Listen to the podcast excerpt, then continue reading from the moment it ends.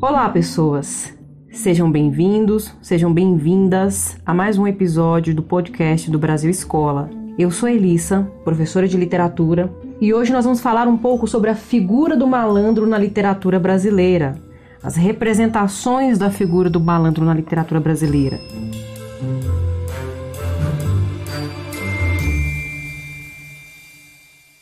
Mas antes de falar dessas representações, vamos tentar entender o que é o malandro. Né? Que tipo de personagem é esse? O que seria o malandro? Durante muito tempo é, se colocou a figura do malandro ao lado da figura do pícaro. O pícaro é um tipo de personagem que vem da tradição espanhola, é, é uma figura servil dentro, era uma figura servil dentro da literatura. A sua origem era humilde e irregular. O Pícaro era o tipo de personagem que não se sabia muito bem de onde vinha, era um largado no mundo. E por ser um largado no mundo, tinha que fazer de tudo um pouco para sobreviver. E basicamente esse choque com a realidade é que o transformava na figura problemática que ele se torna, né? que o leva à mentira, à dissimulação, à trapaça, ao roubo. Então, a figura do pícaro, dentro da, da tradição literária portuguesa e espanhola, é esse, esse espertalhão. É esse espertalhão que conta mentiras, que rouba, que trapaceia, que passa todos para trás para tentar levar melhor. Mas é muito importante compreender que essa tentativa dele de levar a melhor é por uma necessidade de sobrevivência. Né? Ele, ele precisa sobreviver. Uma figura que ilustra bem isso é o famoso Pedro Malas Artes. Malas Artes significa artes más, malas artes, né? que ele então é praticante dessas artes ruins. Só que o que acontece? Ele nasce ingênuo e as agruras, as misérias, as dificuldades da vida o tornam muito espertalhão e sem escrúpulos. Então é, é um mecanismo de defesa, um mecanismo de sobrevivência. E por esse, por esse motivo, por essa razão, ele acaba sendo uma figura muito amável, muito carismática, é engraçado, provoca o riso, é muito risonho, é, não tem muita profundidade psicológica, né? Acaba sendo um, um, um, um modelo de comportamento, de certos vícios, de certos desvios de comportamento no final das contas. Entretanto, é, essa figura não é assim por mal. O pícaro não é esse sujeito trapaceiro que passa os outros para trás por maldade, é por uma necessidade. E nesse sentido, então, ele cai nos gostos, cai nos encantos do leitor, do espectador.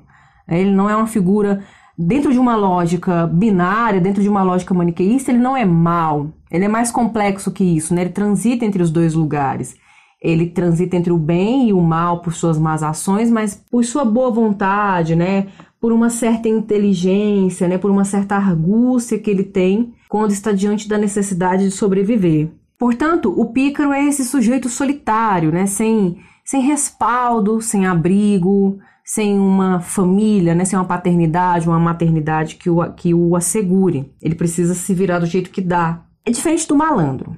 O termo malandro ele foi usado pela primeira vez pelo professor Antônio Cândido. O Antônio Cândido ele fala desse termo, ele descreve, né, vai problematizar um pouco mais as características do malandro a partir da obra da literatura brasileira Memórias de um Sargento de Milícias. Nessa obra nós temos o primeiro malandro da literatura brasileira, que é o Leonardinho.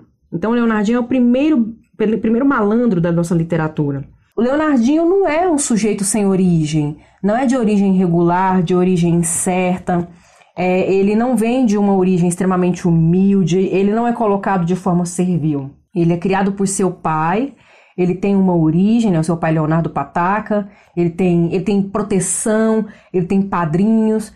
Ele então recebe alguns benefícios, recebe vantagens, mas mesmo assim ele tem esse caráter, digamos, tortuoso, né? Ele tem é, esse essa formação de caráter meio duvidosa, né? Porque ele faz, pratica trapaça, ele passa os outros para trás em determinados momentos, ele mente, ele engana, mas ele não vem de uma origem que acabou lançando nesse lugar, é que, que acabou lançando né, nessa situação de uma necessidade de sobrevivência.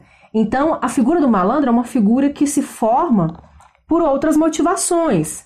Ele se forma assim não por, por sobrevivência como pícaro, mas simplesmente porque ele prefere assim.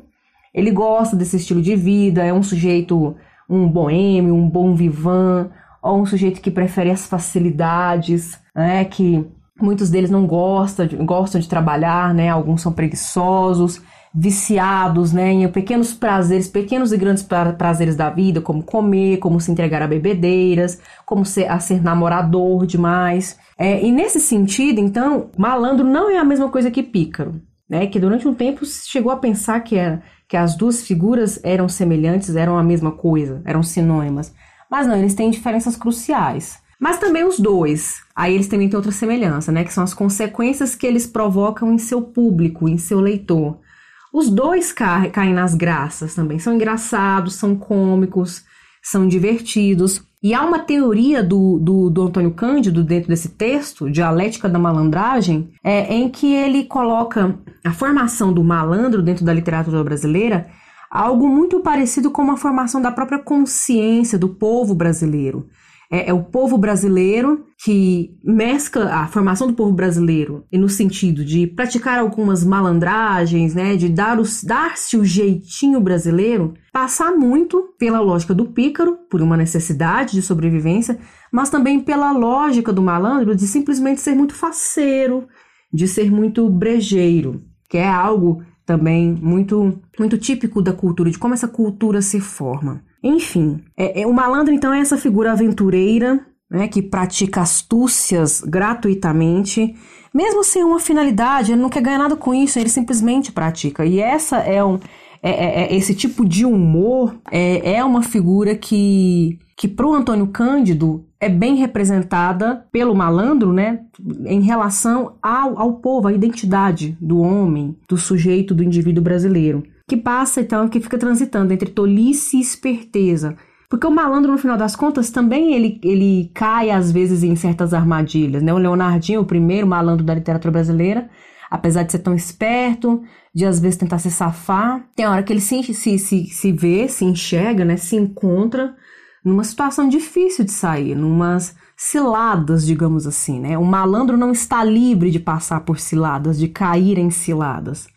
Então ele não é o tempo todo espertalhão, tem hora que ele é tolo também, tem hora que ele é vítima das artimanhas e das argúcias, das astúcias de outros, que muitas vezes são mal intencionados, enquanto ele não é. Não há essa maldade nele, né? Há uma pureza preservada.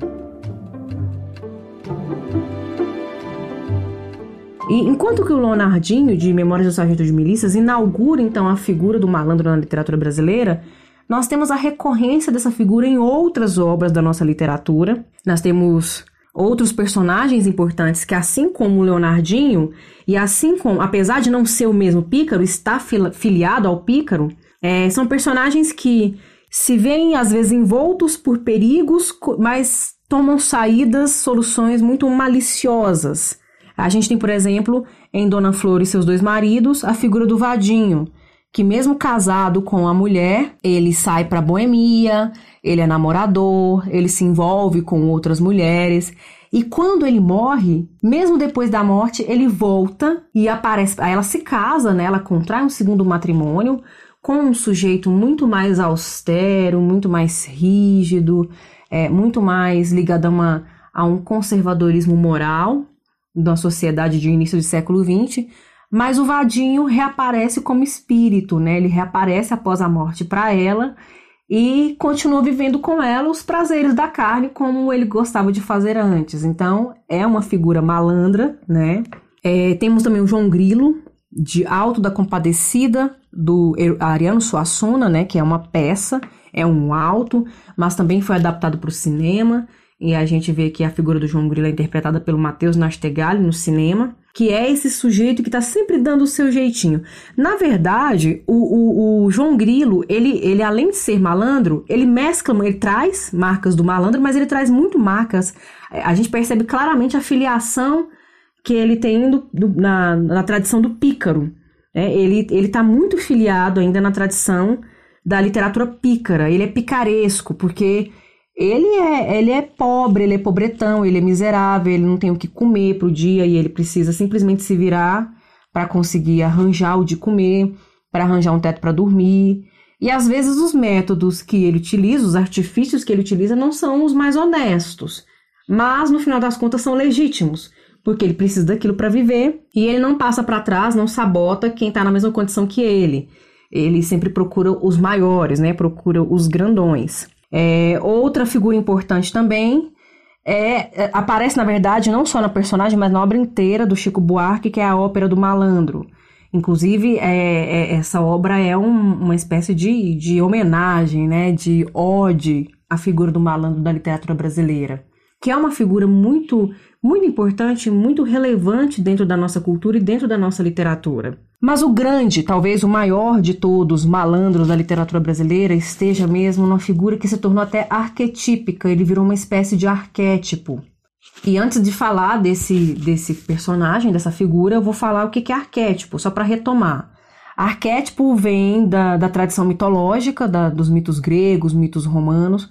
É, arquétipo seria esse grande modelo, um grande modelo de comportamento. Arque, grande. Tipo, né, modelo, modelo, grandes modelos, heróis que a gente deveria imitar, é, personagens com os quais nós deveríamos nos parecer. Então, quando a gente tem, por exemplo, na mitologia grega, personagens como Antígona, que tem a resignação, a força de caráter da Antígona, que tem a bravura, a valentia do Aquiles, que tem a eloquência e a capacidade de elucidação do Odisseu, Ulisses, né, da Odisseia, é, esses personagens representam valores humanos, valores morais humanos que merecem ser enaltecidos, que merecem ser glorificados e que nós deveríamos praticar sempre imitando esses personagens. A figura desse grande, grande malandro da literatura brasileira tem um quê de arquétipo, que é o Macunaíma de Mário de Andrade, né? Macunaíma do início do século XX. É um personagem que passa pelas diferentes, diferentes etnias que formam o povo brasileiro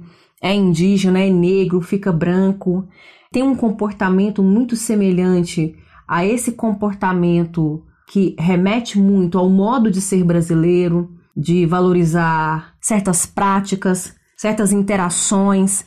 É também um personagem que inventa de forma mitológica alguns elementos muito importantes da nossa cultura, como o futebol, como o trote, é, como a banana, né, que é um desaforo, uma espécie de resposta desaforada que é dada a, a alguém que, que fala algo que o personagem Macunaíma não gosta. Inclusive no canal do YouTube do, do Brasil, Brasil Escola, é o Brasil Escola tem um canal no YouTube, tem um vídeo sobre o Macunaíma é, que vale a pena conferir, tá?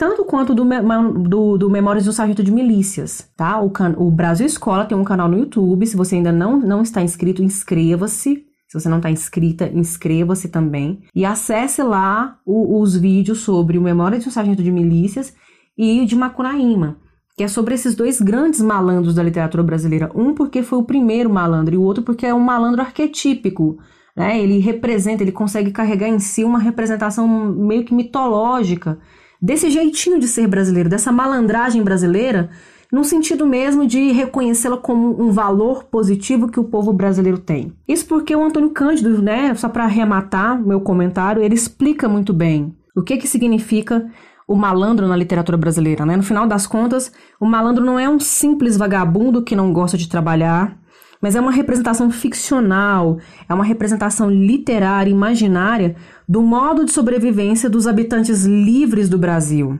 No entanto, aprisionados entre a massa de escravizados e os donos do poder. Imagina essas figuras, né, que depois de um, um, um Brasil que foi amenizando esse, esse sentimento colonial, aqueles que estavam sempre em posição de servilismo, posição servil, posição submissa, que não tinham poder e não tinham oportunidade, eles precisaram adotar estratégias para sobreviver, porque eles não iam simplesmente ser eliminados pelo sistema. Então, no final das contas, esse personagem, essa figura tão importante para a nossa literatura, é um reflexo da formação cultural e social que descamba nessa forma de sobrevivência. Vem, tá vendo como a figura do malandro na literatura brasileira, além de importante, ela é complexa, ela é uma figura mesmo que dialoga com uh, o modus vivendi do povo brasileiro durante muito tempo, durante o Brasil colônia e muito tempo depois que o Brasil superou a condição colonial, não é à toa que a figura do malandro surge no, pela primeira vez na nossa literatura durante o romantismo,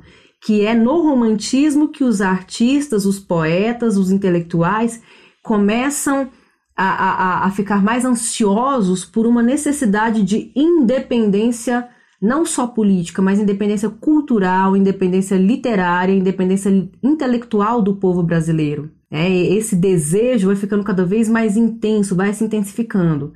Obviamente que ele não se realiza por completo no século XIX, mas ele é retomado no século XX pelos modernistas, e é por isso, não é por acaso também, que o grande arquétipo malandro da literatura brasileira aparece no modernismo, em Macunaíma, que é quando de fato a literatura brasileira consegue esse desabrochar da sua identidade, consegue de fato selar a, a, sua participação na cultura ocidental sem precisar continuar pedindo carimbos, autorizações, chancelas, influências da literatura portuguesa e, sobretudo, da literatura europeia.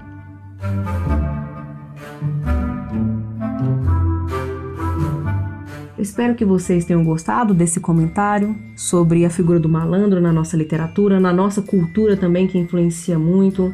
É preciso ter um olhar mais complexo para esse jeitinho brasileiro, para essa malandragem que foi construída como uma resposta a um contexto político, social, econômico, cultural, em que o Brasil surge como identidade nacional nesse meio, nesse processo de descobrimentos. Se quiser saber um pouco mais sobre, sobre esse tema, sobre esses, essas obras aqui mencionadas, inscreva-se no nosso canal, acompanhe o canal do Brasil Escola no YouTube, acompanhe o Brasil Escola nas redes sociais. Estamos sempre atualizando essas informações para poder manter esse diálogo, essa conversa sempre é, viva e, e atuante. Eu fico por aqui, agradeço a audiência, agradeço a atenção. Até o próximo episódio.